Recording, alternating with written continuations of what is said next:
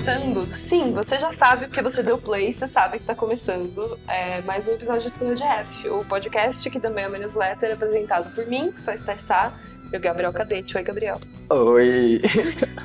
Pela primeira vez a gente tá gravando juntos no mesmo lugar. Fisicamente. Fisicamente, no, no décimo episódio. No décimo episódio. Que fecha uma temporada que não é bem uma temporada. Tô bem feliz. Adorei conhecer sua casa. Muito bom. É a primeira vez que Gabriel vem na minha casa depois de 75 anos de É, de guerra pandemia. climática, pandemia, fim do mundo. Difícil. Amei. Que bom. Tô muito feliz de você estar aqui. E o que, que você, aqui na primeira visita da minha casa física, do Ah. metaverso presencial, Ah, o que, que você trouxe de tema pra gente hoje, Gabriel? então, eu trouxe uma coisa pra gente discutir que vai ser polêmico. Porém, Hum. brave. Que é uma coisa, que é um fenômeno que eu estou observando com bastante é, curiosidade nos últimos anos, que é o uso da publicidade, é, que- o uso que a publicidade tem feito de astrologia. Putz. Porque Sim. na medida que a astrologia vira meme, né? Tipo, todos os memes têm peixes, capricórnio. É uma piada que pode ser qualquer coisa, mas a piada tem que ter uma coisa de astrologia. Então, na medida que a astrologia vira meme, é, e as marcas precisam, né? Engolir memes para serem relevantes, a astrologia entra no balde. Tem tipo assim.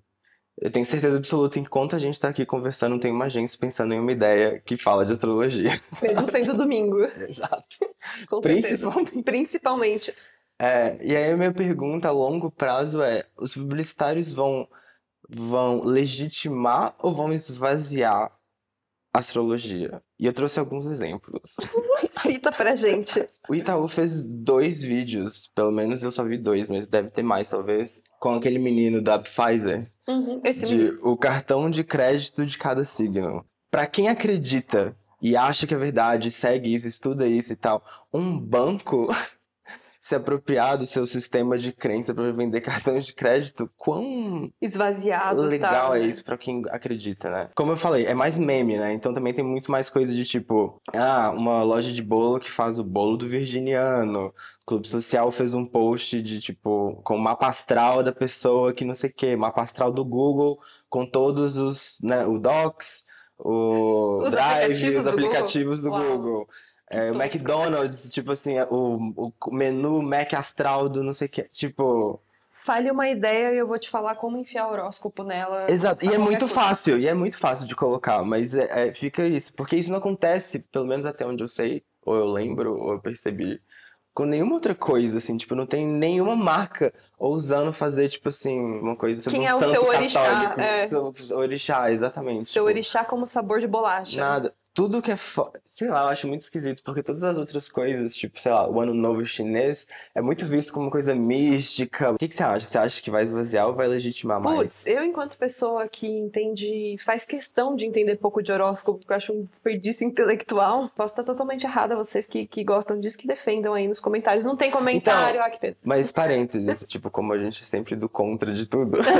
Só que exatamente por isso, porque a favor já tem muita gente. Uhum. Pra defender a astrologia, defender publicitário, já vai ter muita gente, muito prêmio, Natalismo, muita. co- É. Cristianismo. Então fecha parênteses, não tem problema. Tipo, Sim, obrigada por validar a minha, lá, minha crítica. Mas o, eu acho que, tipo assim, já é vazio em si, sabe? O pessoal que. Os poucos amigos que eu tenho que realmente estudam é, o bagulho a sério dizem que tem muito pouco a ver com essa coisa, né? Tipo assim, ah, do seu signo, sei lá eu. Mas eu acho que é, tipo assim, uma piada vazia em cima de algo que eu já considero meio vazio, então. Eu acho que essa é mais minha questão do que, do que ser uma coisa que você, tipo, pode acreditar ou não. É mais, tipo sei. assim, até quando esse meme vai, vai, vai, vai ter assunto. vida. É, Aham. porque, tipo, eu acho que já passou, gente. É. Já tá, tipo, meio. Qualquer marca, qualquer coisa, tudo. Ah, o, o, o insira produto de insira signo. Quantas Mas, vezes a gente vai é. conseguir reciclar essa mesma fórmula? Na última edição da newsletter que a gente fez, que é sobre alma atualmente, tem várias coisas que a gente percebeu sobre isso, assim, né? Tipo, essa coisa da gente estar num momento do mundo que gera muita ansiedade, muita incerteza, muita Uhum. catástrofe rolando, muita né, tristeza generalizada. É o lugar onde você se apega a uma fé, a uma Ah. crença, um incenso defumador de ambiente para se sentir melhor. Tipo, acontece também das, das crenças absurdas subirem em momentos difíceis do mundo, né? E- Mas aí você acha que por causa disso, a, a vida disso vai ser mais longa? Porque, tipo, Talvez, cara. a gente tá cada vez num buraco mais fundo mesmo. Então. Acho que aí vai ter mais seitas. É. Igual a, a onda do horóscopo é capaz de a gente estar agora na era de aquário, sabe? As pessoas. Tipo, É, na verdade, já tem várias coisas dessas rolando e a gente que não, não é tão impactado, mas tem doido pra tudo, né? Tem muita coisa. Tem muito esses, doido. Esses cultos malucos. A outra lá. doida lá falando que dependendo do que você comer, o bebê nasce contra o genoma. Isso aí é uma malucagem. Como que chama essa pessoa? Não queria nem divulgá-la, mas Que é a ela- Maíra Card, né? Isso que ela falou, que ela tava comendo uma dieta especial que anulava os genes de ter doença do filho, E não é aí isso? nascia limpinha a criança, segundo ela, sem nenhuma doencinha. Por que que pessoas que falam isso têm espaço na mídia, né? Não Tipo, faço ideia, cara. na mídia tradicional. Mas isso também que é a coisa, sei lá. Enfim, esse era o meu tema, porque eu, eu, eu acho muito fascinante ver pra que lado isso vai a longo prazo. Porque, tipo assim, às vezes a gente, como a gente tá agora trabalhando no mercado publicitário, blá blá blá blá, a gente não vê a longo prazo o impacto disso de Claro. verdade. Claro.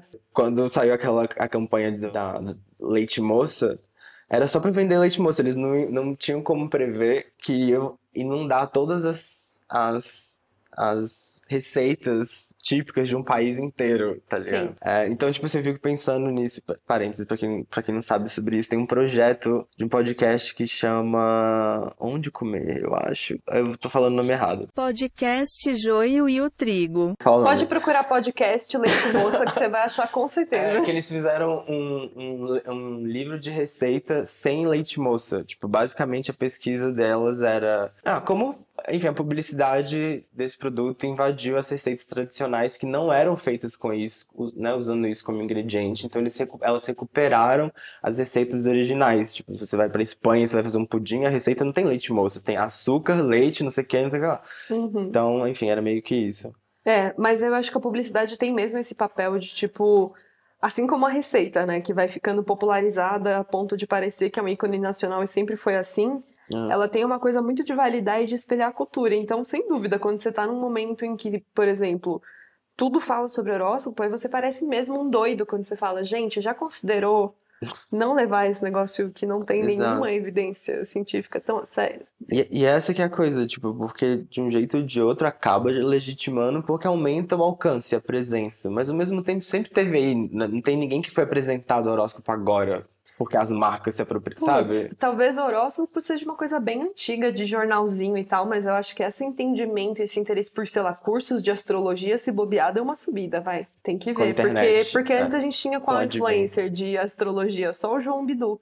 Agora você E o joga, chuta uma Mercado. árvore e cai cinco. E o Walter Mercado. Walter Aliás, tem um documentário sobre Walter Mercado na Netflix que recomendo muito, porque é exatamente sobre, primeiro, sobre como é tudo um circo, mas também uma coisa muito legal que a figura dele é altamente queer, é, o status que ele tinha, é, a presença midiática que ele tinha sendo claramente queer, é incrível, Sim. é muito legal. Essa é a parte legal. Grande esquisito.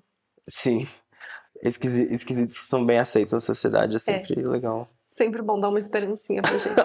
é um ótimo tema e Qual que é o seu? a gente vai mexer em dois vesperos, assim, que um foi horóscopo Hum. e o meu é crossfit. Ok. Ó, gente, tem um cachorro lá fora, tudo Acho bem. que dois até. Dois. Tudo bem, eles vão latir mesmo. Se eles- como diz minha mãe, se eles começarem a miar, a gente fica preocupado.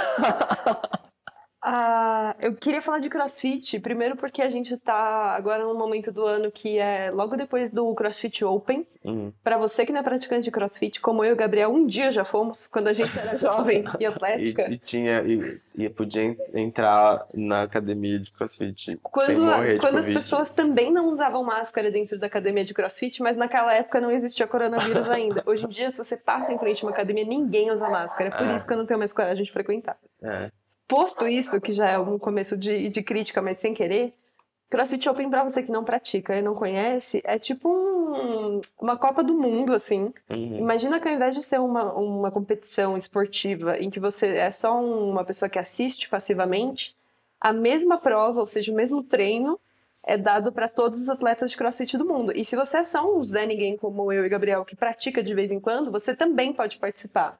E aí tem qualificatórias, tipo assim, basicamente saem exercícios que todo mundo no mundo faz. E se você for qualificando, você pode realmente ir para uma grande Copa do Mundo em que os atletas de elite disputam.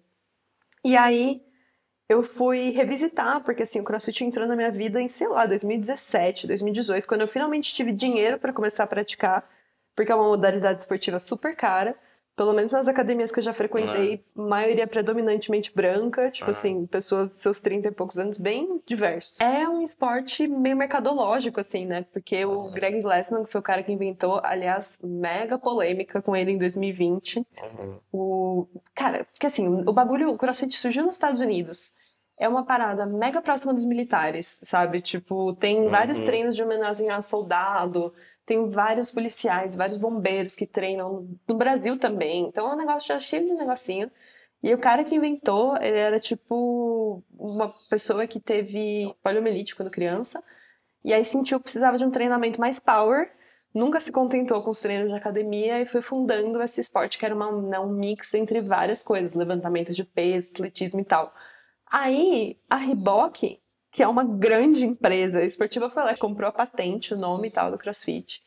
E começou a ter o CrossFit Games, acho que em 2007, que é esse grande campeonato, essa grande Copa do Mundo de atletas de elite. Uhum. Mas é muito esquisita a história inteira, assim, tipo, desde como um cara, né, sei lá, era o cara e a mulher dele, aliás, eles se separaram e ele comprou a parte dela. Uh, Mas como que um cara consegue, tipo assim, criar uma nova disciplina de esporte uhum. nesse século, sabe? Tipo assim, inventar uma nova prática esportiva e a empresa comprou, depois com as alegações merda que o Greg Glassman, que é esse fundador, deu, ele foi quicado da direção, né? Botaram outra pessoa, a Reebok também saiu, parou de patrocinar. Mas é, é muito doido justamente por isso. Tipo assim, imagina o futebol com todas as falcatruas e todas as nojeiras, né? Tipo, e falo isso também enquanto praticante ocasional de crossfit e torcedora de futebol. Esse não tão ocasional, esse um pouco mais fixo, desde que eu nasci. Mas, cara, tipo, se a gente fosse investigar, sei lá, o MMA, o boxe, o futebol, é uma indústria meio foda, assim, né? Tipo, cheia de, de declarações Muita estranhas, maracutaia. maracutaias, gangues. Gangues, máfia, é, machismo. Machismo, Homofobia. racismo, homofobia. É maluco. Que porra, né? É. Tipo, confesso que fui ficando cada vez mais desanimada, assim, quanto mais eu pesquiso sobre. A coisa que eu acho muito legal do CrossFit, além do treino ser muito divertido, a meu ver, e você ficar muito gostoso muito rápido, que é, né, uma grande prioridade, é essa coisa coletiva, tipo assim, que nenhum outro esporte que eu conheça tem também, sabe? Tipo. Então, o que eu gostava era exatamente. Eu, eu tenho uma outra, vis... uma outra visão, mas é meio parecido. Eu acho que você vai entender que, tipo, é muito importante pra você fazer um esporte por um longo período de tempo, você gostar do que você tá fazendo. Se você tá indo em qualquer atividade física na força do ódio, mesmo que você consiga resultado, a longo prazo você vai parar, porque você odeia ir então é muito difícil você achar uma coisa que você gosta, especialmente se você teve, tipo, se você não era uma pessoa que gostava de esporte, teve educação física, que era não necessariamente só futebol, às vezes até tinha outras coisas, mas era sempre em, em grupo, porque tem 30 alunos para fazer a aula. E eu acho que a minha visão de CrossFit é, é, é mais. É uma aula em grupo, mas não é um esporte, não é um time. Entende o que eu quero Uhum, dizer? Então eu uhum. gosto muito dessa. Eu sinto que, na verdade, eu tô indo na academia e tendo um personal ao mesmo tempo. Sim, Pra claro. mim, eu usava mais assim. Porque eu odeio fazer coisas em grupo. Eu também. E eu Esporte. odiava quando eu chegava pra treinar e era treino em dupla, em trio. Eu falava, caralho. Ai, sim. Horrível, Horrível. horrível. Eu acho- Revezamento da corrida com filha da puta, que você nunca viu na vida. Mas- Que deve ter votado no Bolsonaro. Ai, pois é, sempre tem esse, esse medo de todas as interações sociais desde então. Desde 2018. Mas também tem essa polêmica com esportes, né? Que tipo. Sim. Que é a mesma coisa nesse sentido de que tem um campeonato de um game específico. Que é transmitido o campeonato. Só que aí você vai ver, e aí a dona do videogame é a dona do campeonato, que é a dona da transmissão. Que é... Então, tipo assim, é como se a Globo, o Brasileirão e o Corinthians fossem do E mesmo League dono. Tipo, Sim. ué. Sabe? É. Isso é um pouco verdade, tipo assim, acho que o, o CrossFit na minha cabeça ficou muito registrado como esse case de um esporte que uma marca comprou. Aham. Mas você tem um ponto, tipo assim, o Red Bull tem um time de futebol, a Fórmula 1 é marca pra caralho, 100% né? marca, é tudo marca. É tudo propaganda. Ô, capitalismo, que saco, cara.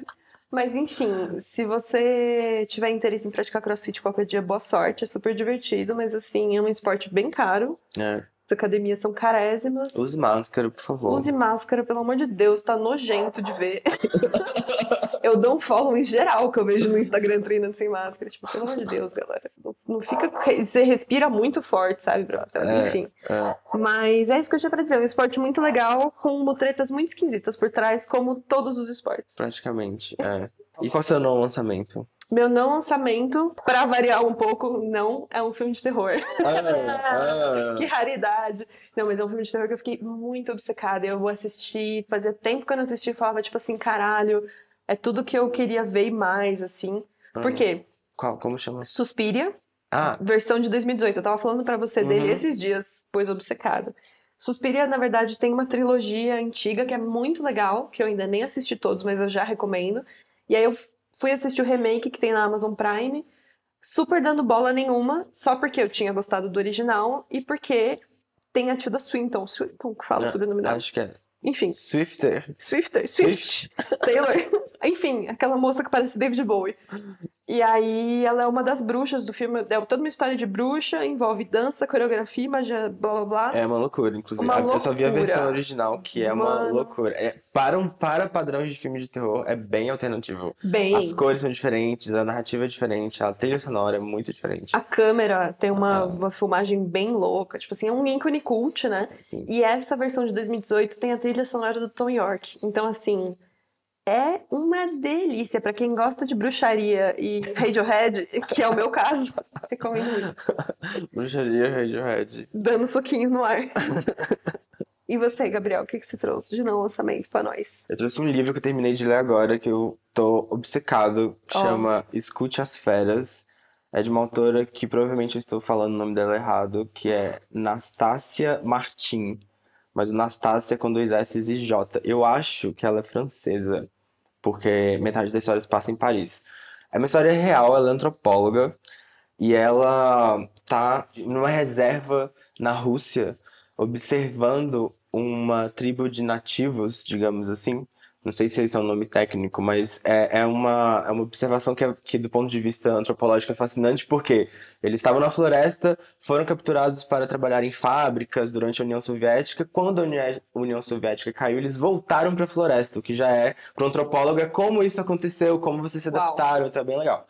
E ela tá lá pesquisando sobre isso, só que isso não é o principal do livro. O que acontece é que quando ela tá lá, ela tem um encontro com um urso que morde a cara dela, morde o maxilar, morde a cabeça dela.